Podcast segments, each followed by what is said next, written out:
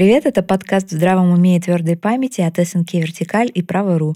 И мы его ведущие, шеф-редактор «Право.ру» Светлана Меркулова, адвокат, партнер практики частных клиентов Юлия Андреева и советник адвоката СНК «Вертикаль» Алена Бачинская. В наших выпусках мы говорим о корпоративных конфликтах с наследственным элементом. В здравом уме и твердой памяти совместный проект «Право.ру» и СНК «Вертикаль». Уже 8 лет мы изучаем корпоративные споры, но каждый раз в новом формате. Первое исследование мы провели в 2015 году.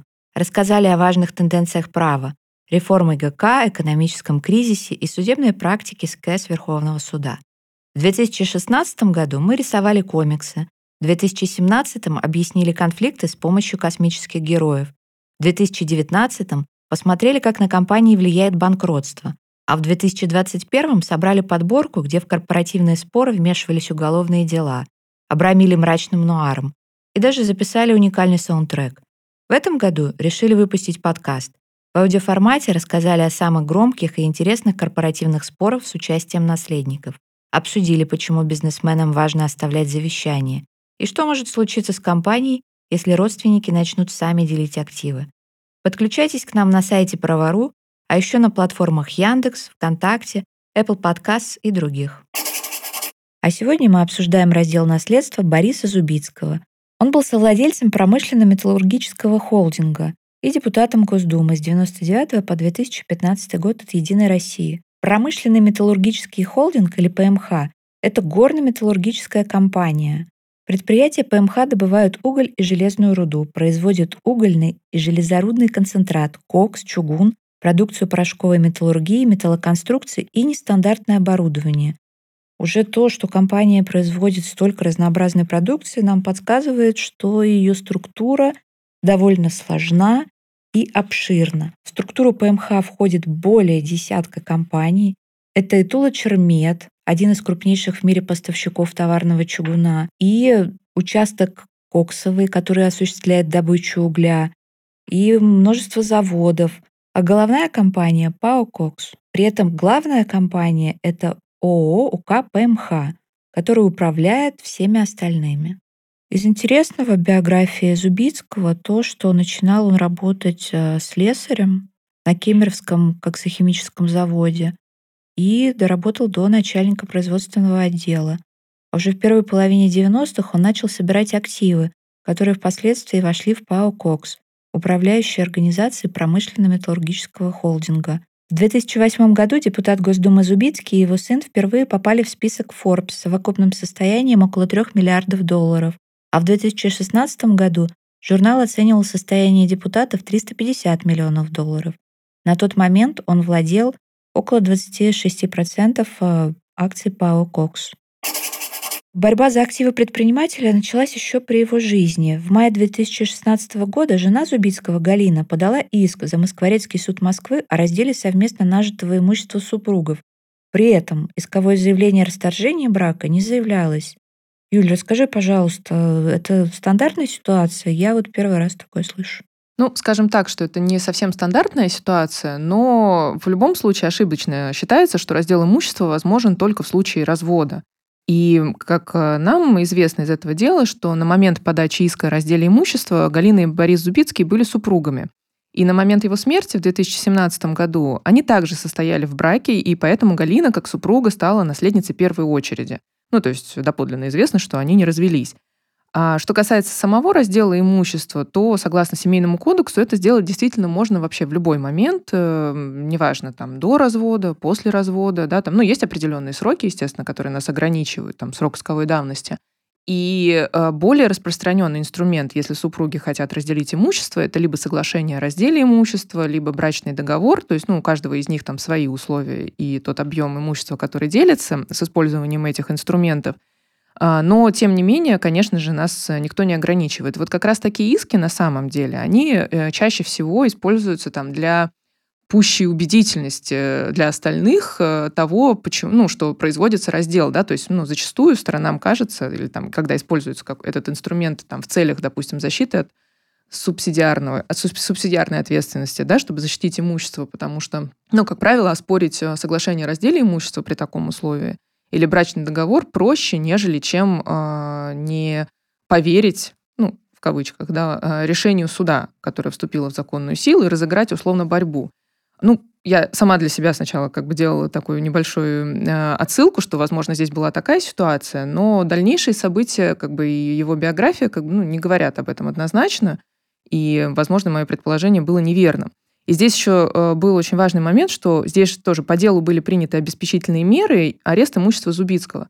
То есть часть этого имущества, скорее всего, уже была подтверждена как личное имущество Зубицкого, если на нее однозначно наложили обеспечительные меры, потому что как правило, суды, когда накладывают обеспечительные меры, они не рассматривают спор по существу. А здесь как бы тоже такой интересный нюанс, то, что уже суд должен был доподлинно установить, что это было личное имущество Зубицкого, на которое можно было наложить арест. А вообще это дело было прекращено, но, насколько мне известно, там было еще обращение главе Верховного суда Вячеславу Михайловичу Лебедеву. Ален, что-то знаешь об этом? Да, ведомости писали о том, что, во-первых, супруги урегулировали разногласия во внесудебном порядке, а Зубицкий перераспределил принадлежащему чуть более 26% акций в ПАО «Кокс» между женой Галиной и старшим сыном Евгением. По информации издания, за неделю до прекращения этого дела Зубицкий написал письмо председателю Верховного суда Вячеславу Лебедеву с просьбой защитить его акционерные права. Он якобы указывал, что до наложения ареста намеревался передать вот эти те самые чуть более 26% акций ПАО «Кокс» благотворительный фонд, потому что его сын Евгений, который голосует его акциями по доверенности, управлял компанией, в кавычках, это цитата, недальновидно и непрофессионально, а решения принимались во вред общей политики управления. А информация об этом письме, она оказалась публичной благодаря ведомостям, но при этом никакой юридической роли, в общем-то, для тех отношений, которые существовали в, внутри корпорации и, в, скажем так, в отношении наследственных прав Евгения, в общем-то, эта информация никакой роли не играет. Евгения, как наследника первой очереди, не суд не признал а, недостойным наследником. Таких споров, в принципе, не было, такие требования не заявлялись, и поэтому такое письмо, оно никак на его права как наследника, в общем-то, не влияет. Но это довольно интересно, что если действительно это письмо существовало, то это определенным образом отражает э, отношение Бориса к вот той доле, которая существовала, и его доли в ПАО «Кокс», и, соответственно, к тому, как его долей управлял его сын Евгений. Тем не менее, мы видим, что этот спор завершился. А сам Зубицкий в 2017 году, в феврале, умер и не оставил никакого завещания. Да, предприниматель не оставил завещания, поэтому по закону наследниками первой очереди стали жена Галина и двое сыновей Евгений и Андрей. И э, судя по тем спорам, которые мы вот будем разбирать дальше, основная конфронтация была между, с одной стороны, э, женой, вдовой Галиной Зубицкой, и Евгением, а с другой стороны, младшим сыном Андреем Зубицким. К моменту смерти основные бизнес-активы Зубицкого уже были разделены между его супругой и сыновьями. Согласно ИГРЮЛ, президентом ООО КПМХ работает Евгений Зубицкий, а сам ООО КПМХ руководит всеми остальными компаниями холдинга. Андрей Галина Зубицкий нигде в ИГРЮЛ не значится. У нас есть очень много корпоративных и управленческих споров, где фигурирует э, некто Виктория Казак, бывшая жена младшего сына Андрея. И она основной участник всех корпоративных конфликтов. Откуда она появилась и почему она стала принимать такое активное участие? Юля, ты можешь рассказать нам? А, да, там действительно был управленческий спор.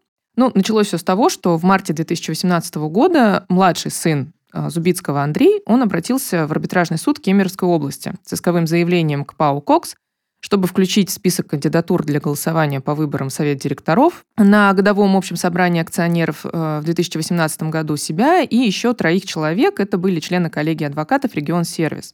Иск был связан с тем, что ранее, в феврале 2018 года, Совет директоров э, ПАО «Кокс» отказался включать Андрея и его представителей в список кандидатов в Совет директоров. Ну, основанием для этого отказа было то, что не, не был подтвержден факт того, что такой акционер является владельцем не менее чем 2% голосующих акций общества, что, очевидно, было требованием для включения. И спустя несколько месяцев младший сын Зубицкого отказывается от иска. В 2018 году Андрей передал 11% акций ПАО «Кокс» своей матери, через которую она оказалась во владении а, подконтрольной Евгению Зубицкому компании, одной из компаний холдинга, И еще 16% достались Виктории Казак, э, теперь уже бывшей супруге Андрея. И, как ни странно, именно с этого момента основным участником корпоративного конфликта оказалась э, бывшая жена младшего сына Андрея Виктория Казак. Алена, и чем же занялась Виктория Казак? С, чем, с чего она начала и чем закончилась ее история, если закончилась? Одним из первых исков а, со стороны Виктории Казак а, явился иск, а, который она подала в октябре 2018 года к ПАО «Кокс». Она хотела признать недействительными решение об одобрении сделок с заинтересованностью, принятые в июне, на внеочередном и годовом общих собраниях акционеров. В том числе среди таких сделок были договоры поручительства между ПАО «Кокс» и «Газпромбанком» в обеспечении обязательств других компаний, в том числе тех, которые входят в вот этот холдинг ПМХ. Казак указывала, что при подсчете голосов были неправомерно учтены голоса лиц, которые признаются заинтересованными в силу закона, не вправе были голосовать а, по вопросам повестки дня. Ну, мы знаем, да, из положения закона, что при голосовании об одобрении сделок с заинтересованностью учитываются голоса только незаинтересованных участников и акционеров. И она как раз говорила, что такой компанией была учтена офшорная компания которая на самом деле подконтрольна Андрею Зубицкому, соответственно, она не должна была учитываться при голосовании. На первом круге две инстанции не нашли доказательств заинтересованности, отказали в удовлетворении иска. Кассация же направила дело на новое рассмотрение. И на втором круге а, все три инстанции такой иск удовлетворили, признали недействительными решения, и впоследствии Казак подавала еще два иска об оспаривании других решений акционеров, но в итоге от них отказалась от обоих. А, и вот в этих двух делах также Казак пыталась доказать, что офшорная компания, одна из офшорных компаний, она подконтрольна Зубицкому, следовательно, тоже не, была, не должна была учитываться а, при голосовании.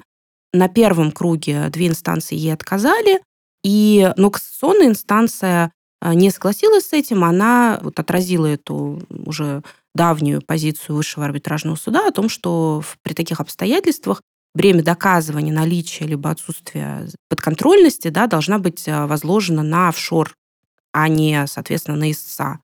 А, но вот, как я уже сказала, в декабре 2021 года Виктория Казак от своих исковых требований отказалась. Виктория Казак также предъявила несколько исков о взыскании убытков.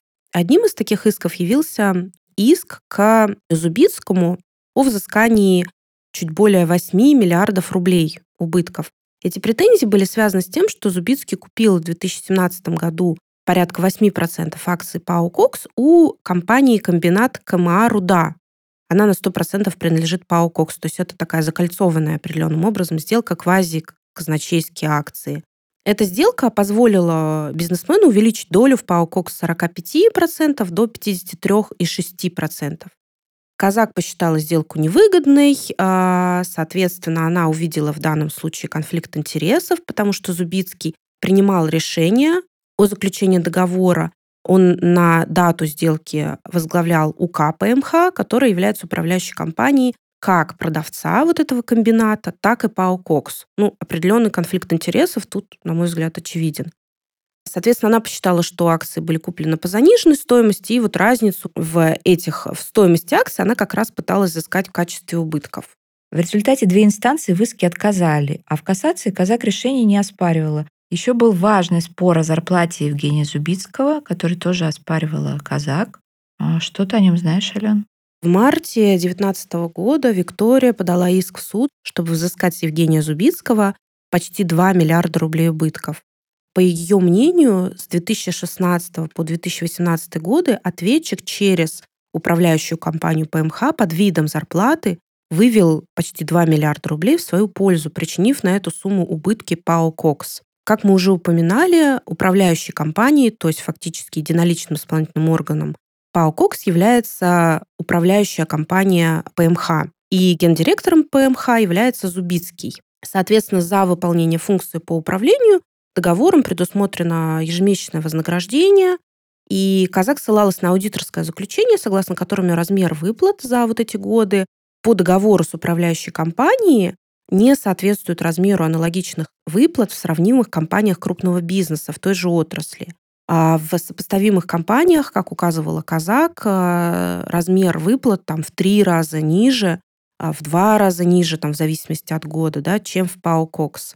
Юля, а кто вообще может инициировать такие иски?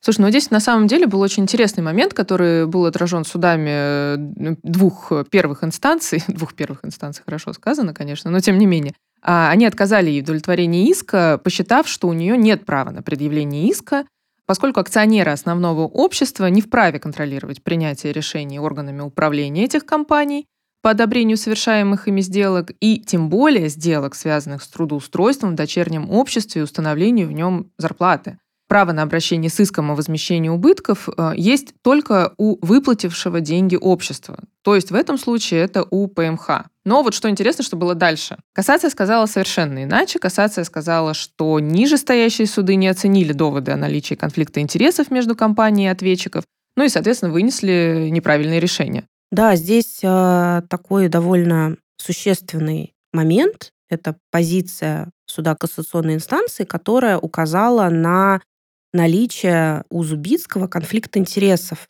Фактически, когда он сам себе утверждает выплату высокого довольно вознаграждения, то он действует в, при наличии конфликта интересов между интересами, соответственно, общества и своими собственными личными интересами.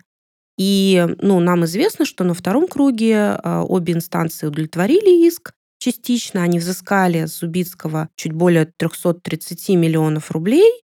Эта сумма была им получена в качестве премии, когда он занимал должность президента управляющей компании ПМХ. Суд э, решил, что в целом вознаграждение ответчика соответствует рыночному, но обязал вернуть часть премии из-за нарушения порядка их одобрения.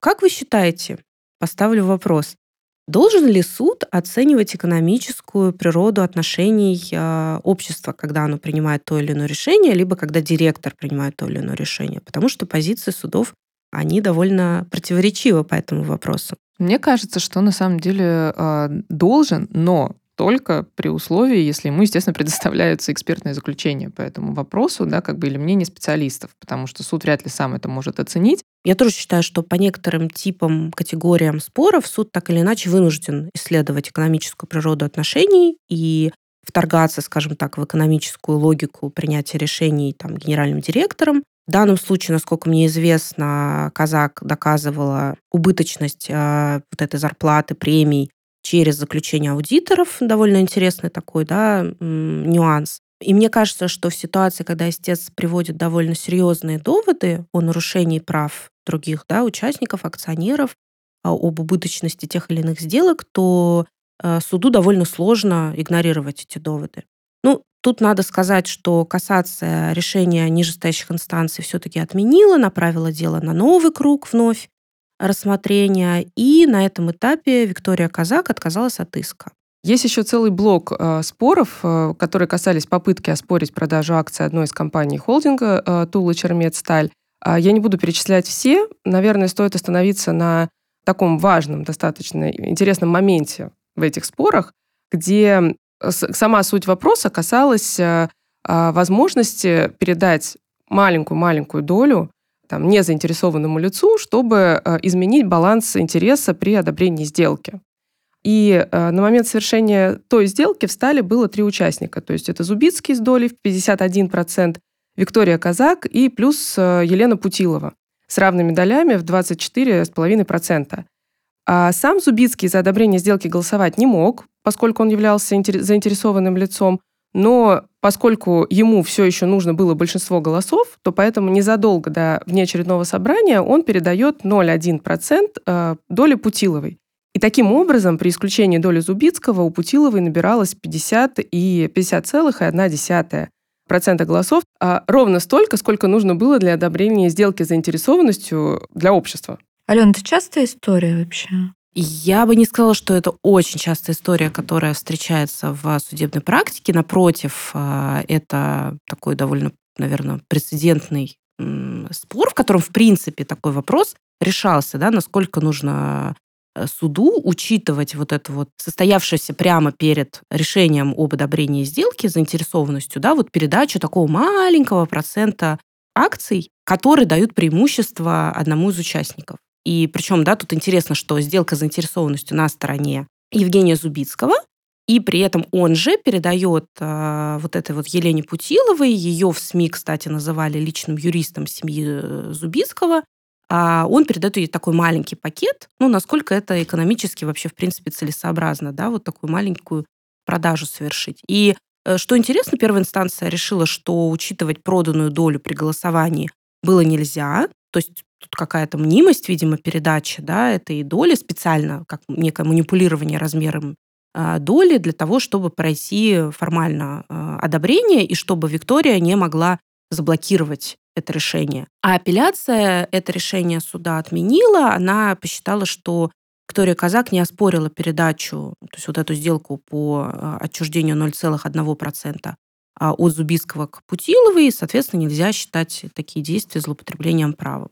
Это удивительно на самом деле, потому что мне кажется, что для всех очевидно, да, когда такой большой пакет акций ты продаешь 0,1% чисто перед э, внеочередным общим собранием, признать то, что там не было злоупотребления правом, это очень странно. Да, тут еще такой момент, что поскольку он отчуждал доли вообще в таких ситуациях, да, вот мы тоже в своей практике сталкиваемся, что когда отчуждение идет в пользу другого участника, то ведь не нужно там, проходить все процедуры преимущественного mm-hmm. отчуждения, да, там преимущественной предлагать э, другим всем участникам э, пропорционально и так далее. Поэтому тут, да, получается, что существует акционер, у которого есть определенный пакет акций, ну, в данном случае это Виктория Казак, которая понимает, что она может блокировать решения, угу. в которых, э, значит, есть заинтересованность Евгения Зубицкого, но потом в результате вот такого перераспределения акций оказывается, что она заблокировать не может, не может на самом деле. Были еще несколько споров, а, в которых Виктория требовала предоставить ей документы общества. Э, в общем-то, это, можно сказать, единственный спор, который касался компании «Сталь», а, который Виктории удалось выиграть. И она просила там предоставить и протокол общих собраний, отчет о крупных сделках, о сделках с заинтересованностью. Ну, естественно, суды сказали, что ей эти документы надо предоставить. Вообще довольно частый пункт в любом корпоративном конфликте, да, это дела о предоставлении информации, документации, и их довольно сложно проиграть участнику. Вскоре после этой победы Евгений Зубицкий попытался через суд э, вообще исключить Викторию Казак из числа участников общества «Сталь». Вероятно, ему надоело постоянно с ней встречаться в суде. Хотелось что... кардинально решить этот да, вопрос, да, чтобы, и... в принципе, исключить у нее право на иск на подачу таких множественных дел. Да, а, и почему, да, то есть что стало основой этого иска? А, у Зубицкого на момент спора было там почти 51% голосов, у Казак 24,5%. Из-за несогласия Казак, который не стала голосовать за выдачу поручительства, общество не смогло взять выгодный кредит в банке и было вынуждено продолжать э, получать финансирование по кредитному соглашению, которое, очевидно, было менее выгодным для самого общества. А, но суды сказали о том, что исключение из числа участников общества является крайней мерой, и когда действия такого участника носят неустранимый характер. То есть в таком споре необходимо всегда доказать, что ответчик причинил существенный вред обществу, либо существенно затрудняет его деятельность и достижение целей, ради которых оно создавалось.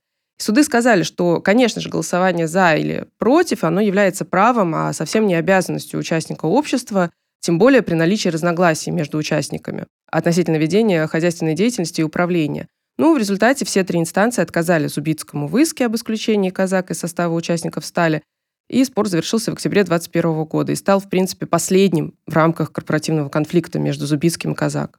Да, интересно, что сразу Евгений пошел по пути исключения Виктории, а не пытался, например, взыскать с нее убытки за то, что вот непринятие такого решения да, повлекло фактически там, увеличение кредитного бремени для общества. И ну, хотя далее, это прям подобное. напрашивается. Да, угу. да, это напрашивается, тем более в силу закона это потенциально возможно сделать. Вот, и, ну, в общем-то, такая... Э, Он не выдержал просто больше. Да, такая попытка не увенчалась успехом. Ну, это действительно экстраординарная мера, к которой суды прибегают только в случае каких-то очень больших злоупотреблений со стороны одного из участников. Ну, возможно, поэтому Зубицкий пошел дальше по другому пути, раз уж это не получилось. А, тоже не совсем напрямую. В декабре 2021 года инвестфонд а, Мурата Алиева выкупил 16% акций ПАО «Коксу Казак», чем завершил корпоративное противостояние старшего сына Евгения и Казак. Сумма сделки не раскрывается, но аналитики посчитали, что она обошлась примерно в 100 миллионов долларов. А уже в январе 2022 года Евгений Субицкий через подконтрольные компании выкупил эти акции у инвестфонда, и по итогу доля акций, находящихся в прямом или подконтрольном ему владении, достигла 82%. Вообще этот кейс, он такой довольно показательный получился, да, как миноритарию, в общем-то, добиться все-таки выкупа у него акций. И э, насколько мы, опять же таки, мы видим из тех дел, которые, из позиций, которые стороны да, представляли, то есть, например, в деле о взыскании убытков э, с Евгения Зубицкого в виде зарплаты и премий, там также была ссылка на то со стороны Виктории, что, по сути, он себе таким образом как бы косвенно распределял дивиденды, в то время как э, Виктория никаких дивидендов там, ну, очевидно, не получала. И то, что э, вот это вот жесткое довольно-таки противостояние, большое количество предъявленных исков, оно привело в итоге к сделке по выкупу этих акций, ну, это довольно позитивный итог, потому что всегда, как говорится, плохой мир лучше, чем да, хорошая война. И, в общем-то, я думаю, что и для Евгения, и для Виктории этот э, результат оказался довольно позитивным. позитивным да. Да. Получается, что на сегодняшний день все конфликты разрешены.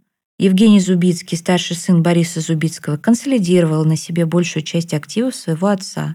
В 2022 году предприниматель даже попал под персональные санкции Евросоюза. Их объяснили тем, что он является ведущим бизнесменом, обеспечивающим прибыль российского правительства. Зубицкий также включен и в санкционный список Великобритании. А вы слушали подкаст «Здравом уме и твердой памяти» от СНК «Вертикаль» и «Право.ру». Пока-пока. Пока-пока.